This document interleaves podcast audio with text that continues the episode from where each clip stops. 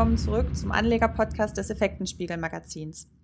Bereits seit Jahrzehnten sind die Menschen fasziniert vom Weltraum. Und spätestens seit Jeff Bezos und Richard Branson ihre Flüge ins All absolviert haben, ist das Thema Weltraumtourismus und Weltall wieder in aller Munde. Daher freue ich mich heute mit Herrn Dr. Bertling, Vorstand für Strategie, Unternehmensentwicklung und Digitalisierung bei dem Bremer Technologieunternehmen OHB sprechen zu dürfen. Hallo, Herr Dr. Bertling. Ja, hallo, Frau Krüger. Herr Dr. Bertling, könnten Sie uns vielleicht einmal zu Beginn einen kurzen Überblick über Ihr doch sehr vielfältiges Produktportfolio geben? Na klar. Also herzlichen Dank erstmal, dass ich den Lesern und Hörern des Effektenspiegel die Raumfahrt hier heute etwas näher bringen darf.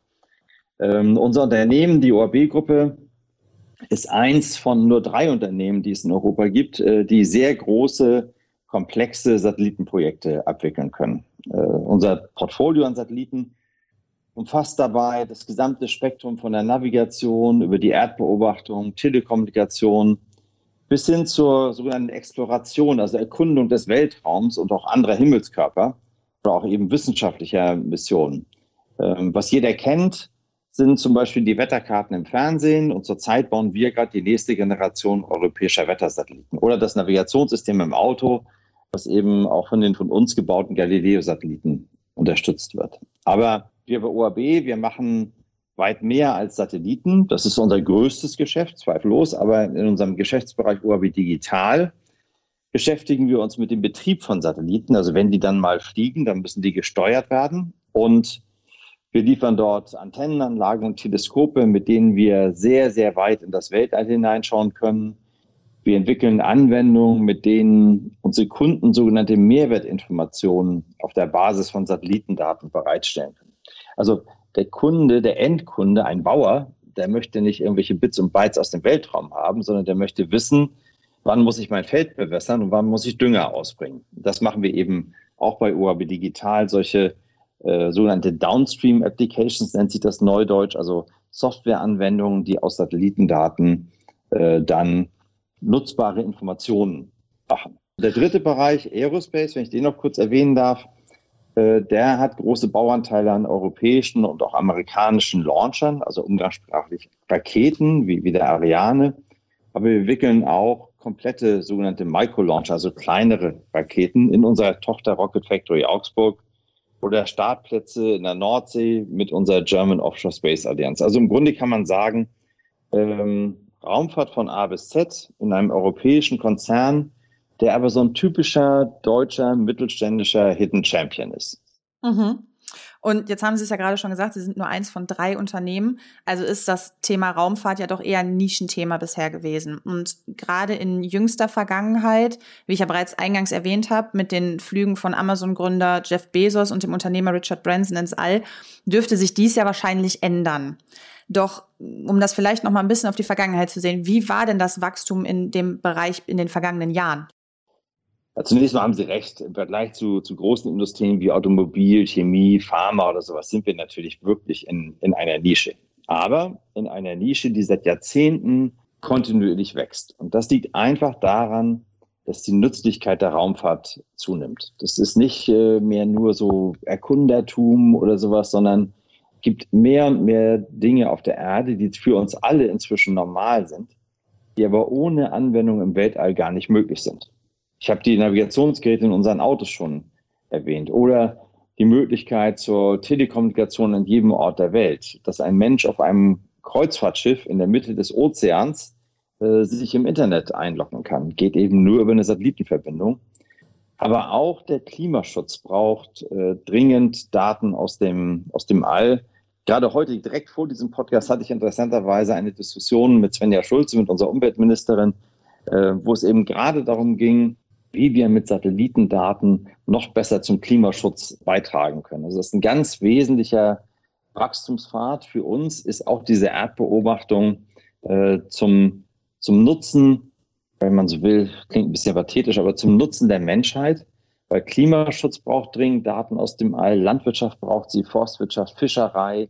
Ähm, da gibt es ganz viele Bereiche, wo wirkliche Wachstumsfelder liegen. Wenn Sie uns als OAB nehmen, wir sind vor 20 Jahren an die Börse gegangen. Da haben wir 15 Millionen Umsatz gemacht, waren wirklich ein kleiner Spieler und sind seitdem in diesen 20 Jahren um mehr als ein Faktor 60 gewachsen. Das können jetzt auch nicht viele von sich sagen. Mhm. Ähm, man sagt ja immer so, wenn ein Unternehmen sich alle zehn Jahre verdoppelt, dann ist es zumindest mal auf keinem ganz schlechten Pfad. Faktor 60 in 20 Jahren ist natürlich ein bisschen mehr. Die, die mediale Aufmerksamkeit, die das Thema jetzt hat, die gibt sicher noch mal ein bisschen Rückenwind. Denn äh, ganz viele unserer Themen sind am Ende staatliche, also institutionell beauftragte Themen, werden also letztendlich vom von Politikern und damit am Ende auch von Wählern entschieden. Insofern äh, die, die mediale Aufmerksamkeit hilft sicherlich nochmal, aber das Eigentliche, was der Wachstumstreiber ist, das ist, dass die Nützlichkeit der Raumfahrt immer mehr zunimmt. Hm, also dürfte gerade der Bereich Umweltschutz äh, in den letzten Jahren so, ich sag mal, der Bereich wahrscheinlich gewesen sein, der am meisten an Bedeutung gewonnen hat. Ja, Umweltschutz und auch Telekommunikation, würde ich sagen. Aber es ist ganz klar, äh, Umweltschutz und auch Kontrolle des Umweltschutzes.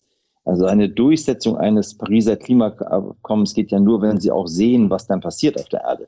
Das ist ohne Raumfahrt praktisch nicht denkbar. Hm. Und um jetzt vielleicht mal beim, beim Thema Umweltschutz und Klimawandel zu bleiben, ähm, Jeff Bezos hatte ja, ich sage jetzt mal, also ein Vorhaben angekündigt, die umweltverschmutzende Industrie ins All zu verlagern, auch wenn das Vorhaben wahrscheinlich noch einige Jahre und was vermutlich Jahrzehnte in Anspruch nehmen dürfte. Wie schätzen Sie denn als Experte die Möglichkeit ein? Also ist so ein Vorhaben überhaupt umsetzbar? Naja, in der Raumfahrt sollte man niemals nie sagen, weil viele Dinge, die wir heute machen, die sind vor 10, 20 Jahren äh, noch nicht wirklich denkbar gewesen.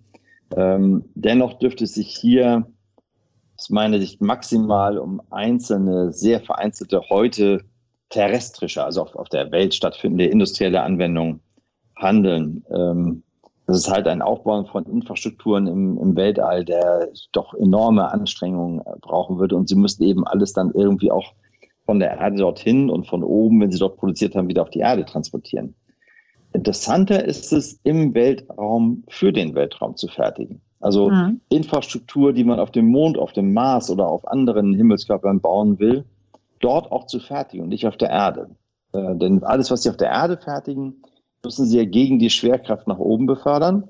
Mhm. Wenn sie aus Mondgestein, aus Regolith, das ist so das klassische Mondgestein, wenn sie dort äh, mit beispielsweise 3D-Druckern äh, das Regolith verarbeiten können und dann die Infrastruktur, die sie auf dem Mond errichten wollen, auch auf dem Mond fertigen, das macht natürlich ganz viel Sinn.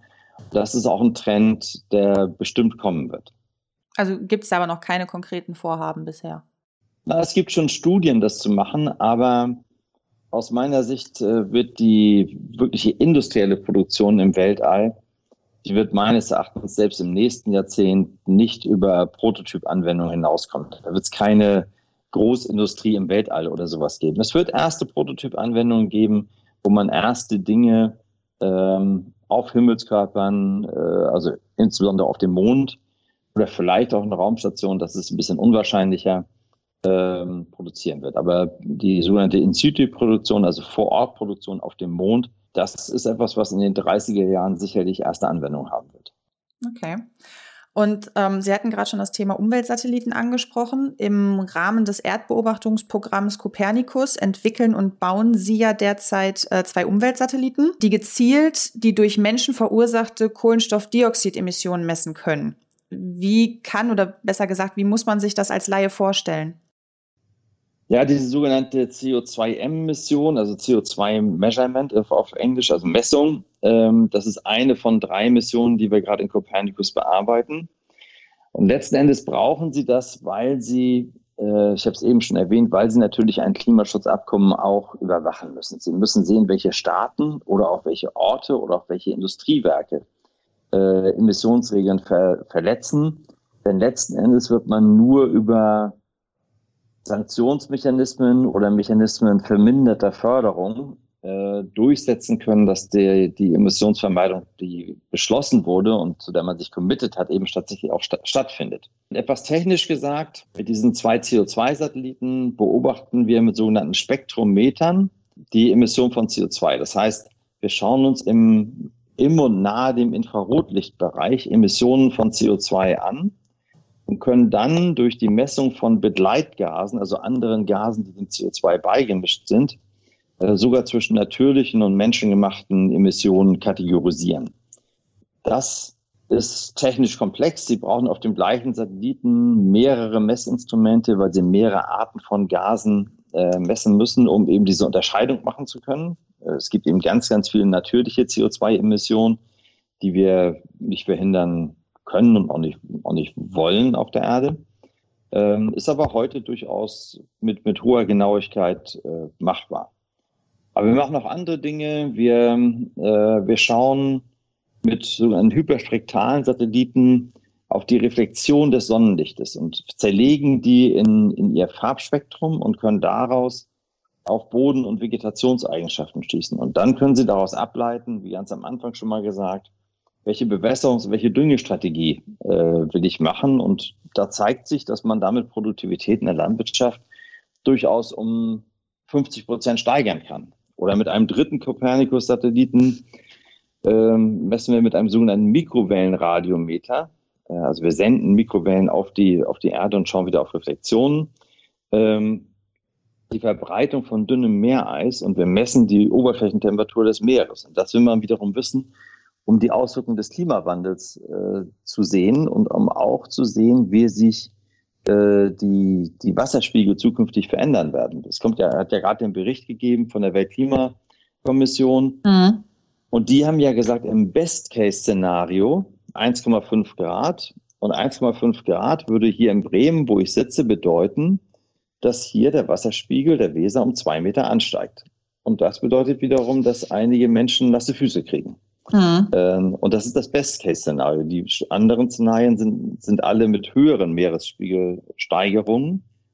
Das sind eben die Dinge, die man ähm, mit solchen Satelliten misst, um zu sehen, wie das voranschreitet, um dann auf der einen Seite Verhinderungsstrategien machen zu können, auf der zweiten Seite messen zu können, wie wirkt denn das, was wir jetzt im Klimaschutz machen? Und natürlich auf der dritten Seite auch, um sich vorbereiten zu können. Auf jeden Fall ein sehr komplexes Thema. Ja, komplex, aber deutlich auch, wenn man das jetzt aus der Unternehmenssicht sieht, deutlich auch ein Wachstumsthema. Auf jeden Fall. Äh, haben wir schon drüber gesprochen. Und am Ende ist es aber so, wissen Sie, Satelliten sind sozusagen nur die Sensoren, die Sie da ein bisschen weil über der Erde, 400, 500 Kilometer über der Erde installieren wirklich etwas machen, müssen sie aus den Daten dann mit Software, mit künstlicher Intelligenz, um ja, um daraus nützliche Informationen zu gestalten. Das ist eben auch ein Feld, in dem wir mehr und mehr tätig sind. Hm. Und vielleicht jetzt gerade halt mit der medialen Aufmerksamkeit, die jetzt jüngst wieder aufkam, wie sehen Sie das Thema Weltraumtourismus? Also wie könnte sich gerade dieser Bereich entwickeln? Tja, also ich, ich denke schon, es wird ein begrenzten Markt für Weltraumtourismus geben. Und der, der aufkommende Wettbewerb, der ja auch da schon äh, anfängt zu existieren, man sah ja, dass die, die beiden Protagonisten da um wenige Wochen gekämpft haben, wer ist jetzt der Erste. Dieser Wettbewerb wird sicher auch die Preise reduzieren. Aber da sollte man sich nichts vormachen. Das wird ein Erlebnis für ausgesprochen wohlhabende Menschen bleiben. Ja. Äh, also da braucht man nicht nur über Otto Normalbürger reden, sondern äh, auch der, der sich schon ein sehr respektables Haus leisten kann, wird noch nicht äh, unbedingt das Portemonnaie für den Weltraumflug haben, auch mit Wettbewerb. Und persönlich, wenn wir nochmal wieder auf den Umweltaspekt schauen, persönlich finde ich die Umweltbilanz des Weltraumtourismus außerordentlich fragwürdig. Also ob das mhm. unbedingt ein Menschheitstraum in der Breite sein sollte, äh, man muss auch da die Schwerkraft überwinden. Und Schwerkraft überwinden heißt bis heute immer noch, enorme CO2-Emissionen pro Staat. Äh, insofern finde ich umweltpolitisch Weltraumtourismus durchaus etwas ja, kritisch zu betrachten, sage ich mal. Dann sagen wir mal so, ist es vielleicht gar nicht schlecht, dass der Flug ins All vorerst äh, auf dem Reisezettel nur von einigen wenigen stehen dürfte. Versuchen wir es mal so. Äh, selbst da würde ich sagen, äh, ob, ob einige wenige für äh, ihren persönlichen Vorteil dieses Maß an CO2-Emissionen unbedingt haben sollten. Selbst da kann man, das, aber das ist jetzt meine persönliche Meinung, das ist keine Firmenmeinung, ja. ich persönlich kann da, kann da wirklich auch ein Fragezeichen haben. Wir als Firma äh, haben bisher keinerlei Projekte in diese Richtung und äh, in unserer Strategie äh, spielt Weltraumtourismus ehrlich gesagt noch keine Rolle. Aber trotz alledem ist der Bereich auf jeden Fall mit großem Wachstumspotenzial, ja, sagen wir mal, gesegnet. Dann ähm, danke ich Ihnen an dieser Stelle, Herr Dr. Bertling, für das interessante Interview. Ja, sehr, sehr gerne. Und wer, wer Raumfahrt erleben will in Europa, der braucht nicht weit suchen. Äh, da gibt es in Deutschland Großunternehmen, nicht nur uns. Da gibt es viele, viele Startups. Das ist eine sehr prosperierende, eine wachsende Branche, die durchaus überdurchschnittliche Wachstumsraten auch in der Zukunft haben wird. Auch Ihnen ja. herzlichen Dank für das Gespräch. Gerne. Und von euch verabschieden wir uns an dieser Stelle ebenfalls und hoffen, ihr seid auch das nächste Mal wieder dabei. Bis dahin halten wir euch natürlich wie immer auf unserer Homepage effekten-spiegel.com und in unserem Journal auf dem Laufenden über das aktuelle Börsengeschehen. Wir freuen uns, wenn ihr euch das nächste Mal wieder dabei seid. Bis dahin, bleibt gesund.